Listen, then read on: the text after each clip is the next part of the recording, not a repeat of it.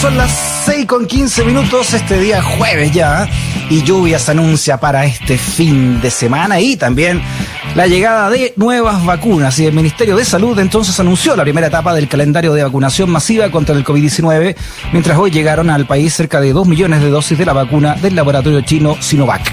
El proceso se iniciará el próximo miércoles 3 de febrero con los adultos mayores de 90 años o más, personal de salud, estudiantes en práctica clínica, personales internos del Sename, residencias sanitarias, también eh, funcionarios de ELEAM.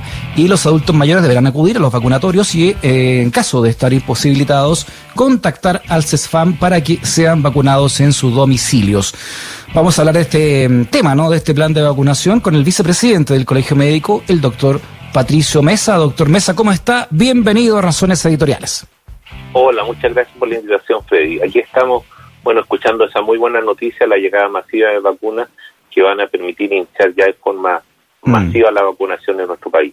Sí, leíamos una noticia antes en este contexto, doctor, que ya hay un plan de latinoamericano ya de, vacunación. Chile es uno de esos países eh, y que bueno que se vea esta luz, ¿no? Eh, eh, después de tanto de tanto que hemos pasado y seguimos pasando, ¿no? el mensaje aquí es no bajar los brazos. Exactamente, eso es lo más importante, saber que la vacuna viene a colaborar pero en ningún caso reemplaza por ningún motivo las medidas que ya deberíamos estar implementando, que es el uso de las mascarillas, el distanciamiento físico, evitar aglomeraciones, lavado de manos, eso es fundamental. La vacuna será muy útil, pero para que observemos los resultados de la vacunación todavía faltan muchos meses y el llamado por eso mismo que hacemos a la comunidad es que todos los que tengamos la posibilidad de vacunarnos lo hagamos lo antes posible, lo antes posible porque todas las vacunas que se han autorizado en nuestro país son absolutamente seguras y el consejo del colegio médico y la opinión es justamente el llamado a vacunarse mm. lo antes posible. Perfecto. Bueno, usted como parte ¿no? del, del servicio médico, ¿cuándo le toca, doctor, su vacuna? A partir del miércoles, teóricamente, pero yo estoy inscrito y ahí, obviamente, en el establecimiento donde estoy inscrito, me, me dirán cuándo debo mm. acudir a vacunarme. Ahora, lo importante, y este es un llamado a la comunidad, que el miércoles empieza el, el, programa de vacunación y es muy importante, por un lado, que la autoridad sanitaria considere todo el tipo de ayuda que los distintos gremios, los estudiantes de la salud, todos podamos aportar, justamente para que el proceso de vacunación sea un proceso ejemplar y no sea un riesgo de aglomeraciones que pueda mm. eh, aumentar aún más el contagio entre la comunidad. Y por otro lado también el llamado a la comunidad que esté tranquila, que no nos angustiemos, vacunarse un día antes, un día después, no va a cambiar mucho las cosas, por lo tanto, esperar con calma que se le haga la notificación y en ese sentido esperamos que la autoridad haga llegar la mayor información posible a la comunidad para que la comunidad de forma ordenada pueda acudir a sus centros de vacunación. Perfecto. Son, eh, son dos remesas ¿no? que van a, van a completar eh, cuatro millones de vacunas de esta vacuna eh, de, que viene desde China, ¿no? la Sinovac. Sinovac, para que sean entonces 4 millones de dosis. La segunda dosis para esta llegaría en menos de un mes, porque ¿cuánto el, entre una y otra son como 25 días más o menos? Así es, correcto. Sí, por lo tanto hay que estar atentos y las personas que se vacunen ahora obviamente tienen que estar comprometidas a estar eh, disponibles para la segunda dosis en la fecha que le digan en el momento en que le pongan su vacuna. Esta vacuna puntualmente, esta Sinovac, doctor, ¿qué, cómo, ¿cómo la ve usted? ¿Cuáles son las prestaciones que tiene respecto de las otras vacunas que ya están en el, en el mercado? Bueno, en general, lo importante, y esto es un mensaje que le queremos transmitir a la comunidad, primero que son todas vacunas muy seguras, que han sido debidamente estudiadas y autorizadas por grupos científicos serios, que son independientes del productor, por supuesto, también totalmente independientes de cualquier gobierno de turno en el mundo y que están autorizadas por el Instituto de Salud Pública. Y en ese sentido, lo importante es que en algún momento hubo una controversia porque lo importante de la vacuna es que la vacuna no va a evitar que muchos de nosotros nos podamos enfermar. Lo importante que en el fondo cumple el mismo rol que la vacuna de la influenza, el objetivo de la vacuna, que no enfermemos gravemente, que no tengamos riesgo de morir producto de la infección de la enfermedad, o con no, con, no tengamos riesgo de quedar hospitalizados y en ventilación mecánica. Por lo tanto, ese es el objetivo de la vacunación masiva y por lo tanto, por eso se parte con la población de más riesgo, justamente que es el personal de salud que debe estar en condiciones de seguir atendiendo y por otro lado, a los adultos mayores, puesto que más del 80% de las personas que han fallecido como consecuencia de la infección por el COVID son personas mayores de 60 años. Y por lo tanto, esa es la idea de vacunar prioritariamente personal de salud y adultos mayores. Sí, es interesante lo que usted dice, doctor, y, clarificar, ¿no? Que, que, no hay una vacuna mejor que otra, como han dicho también varios colegas suyos, ¿no? Que no hay diferencia grande entre la Pfizer, la AstraZeneca o la Sinovac que llega ahora desde China. Así es, no hay diferencia y por lo tanto nuestro llamado como colegio médico en forma oficial es que cada uno de nosotros concurra a vacunarse en el centro que le corresponda, en el momento que le corresponda y no se preocupe qué vacuna es porque todas son seguras.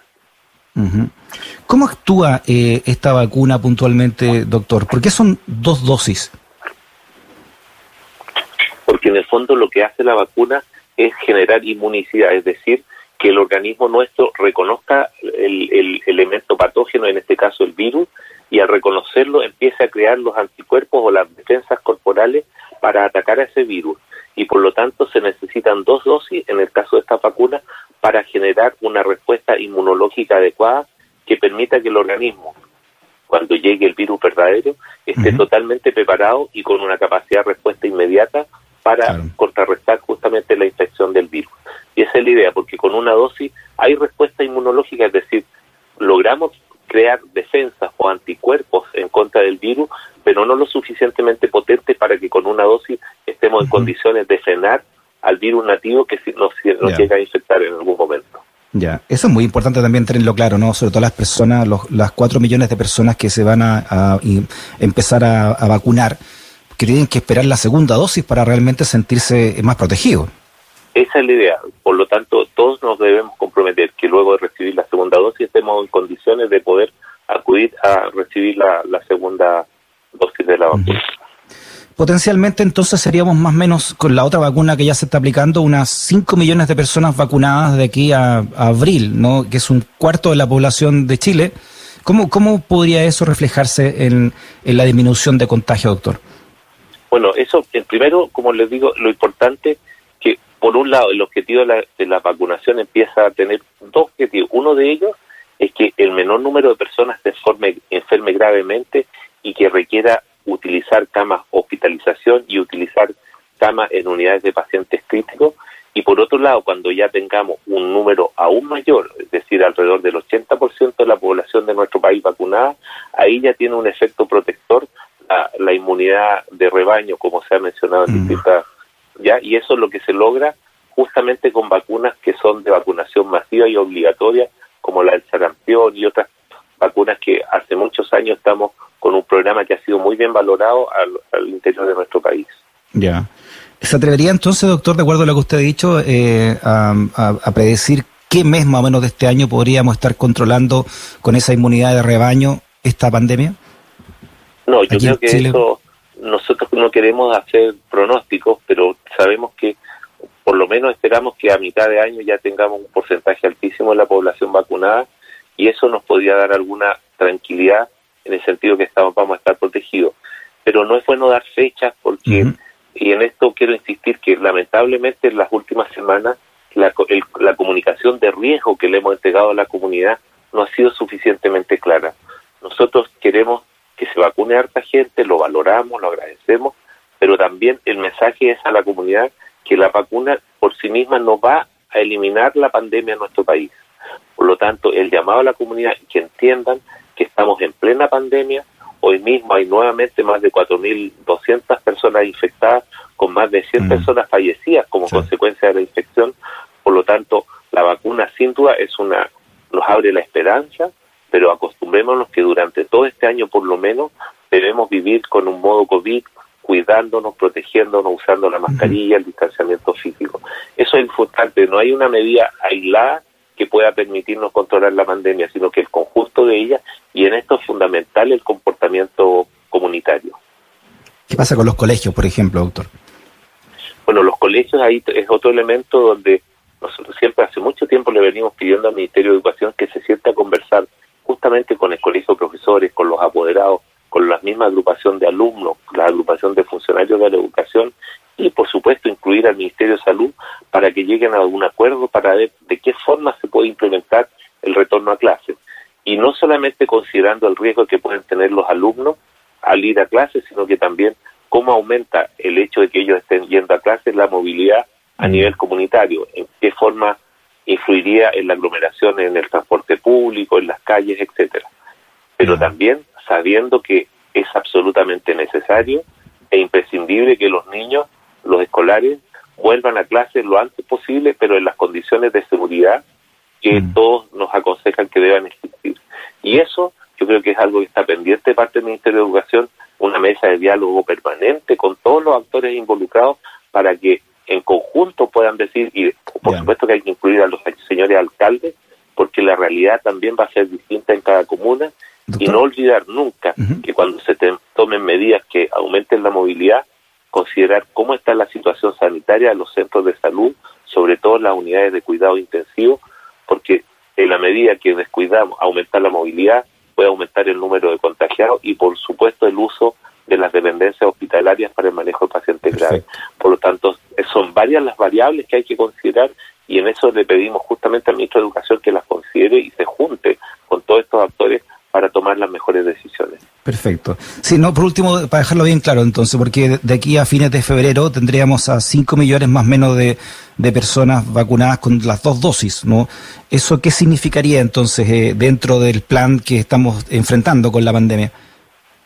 Bueno, lo que esperamos que con este número de personas que todavía está lejos del 80% que se debe vacunar para con esto lograr una protección de rebaño que en el fondo está tan, están todos tan protegidos de forma masiva que el riesgo de, contagio comunitario, intercomunitario es más difícil. Lo que nosotros queremos lograr con la vacunación del personal de salud y sobre todo los adultos mayores es disminuir la posibilidad que estos grupos poblacionales se infecten gravemente y requieran el uso de camas críticas. Eso es lo importante y eso esperamos que se pueda traducir ya en los meses de febrero o marzo, justamente que el grupo, sobre todo el adulto mayor, que es el de mayor riesgo, esté vacunado y por lo tanto no tengan necesidad de hospitalizaciones en condiciones graves y no tengan el riesgo de morir, como hasta el momento las estadísticas a nivel mundial lo han demostrado. Muy bien. Bueno, y las Fuerzas Armadas y de Orden que también fueron puestas ahí en este grupo de, de, los primeros, ¿no?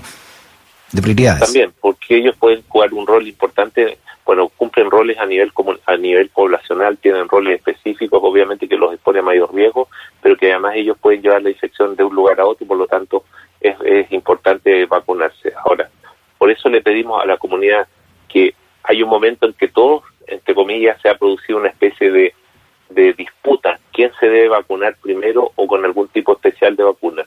Nosotros les solicitamos una vez más a la comunidad que esperen la vacuna que va a llegar al, al, lugar donde les corresponde la vacunación. Todas ellas son absolutamente seguras y esperemos con tranquilidad porque vacunarnos un día antes, un día después, una semana, una semana después, no va a variar mayormente el resultado en términos de del riesgo de infectarnos, siempre y cuando, por supuesto, sigamos considerando y manteniendo de forma estricta las medidas de autocuidado para prevenir la infección o el contagio por el coronavirus. Patricio Mesa, vicepresidente del Colegio Médico. Doctor Mesa, muchas gracias por su conversación. Que esté bien. Muchas gracias, Freddy. Muchas gracias a ustedes por la invitación. Chao.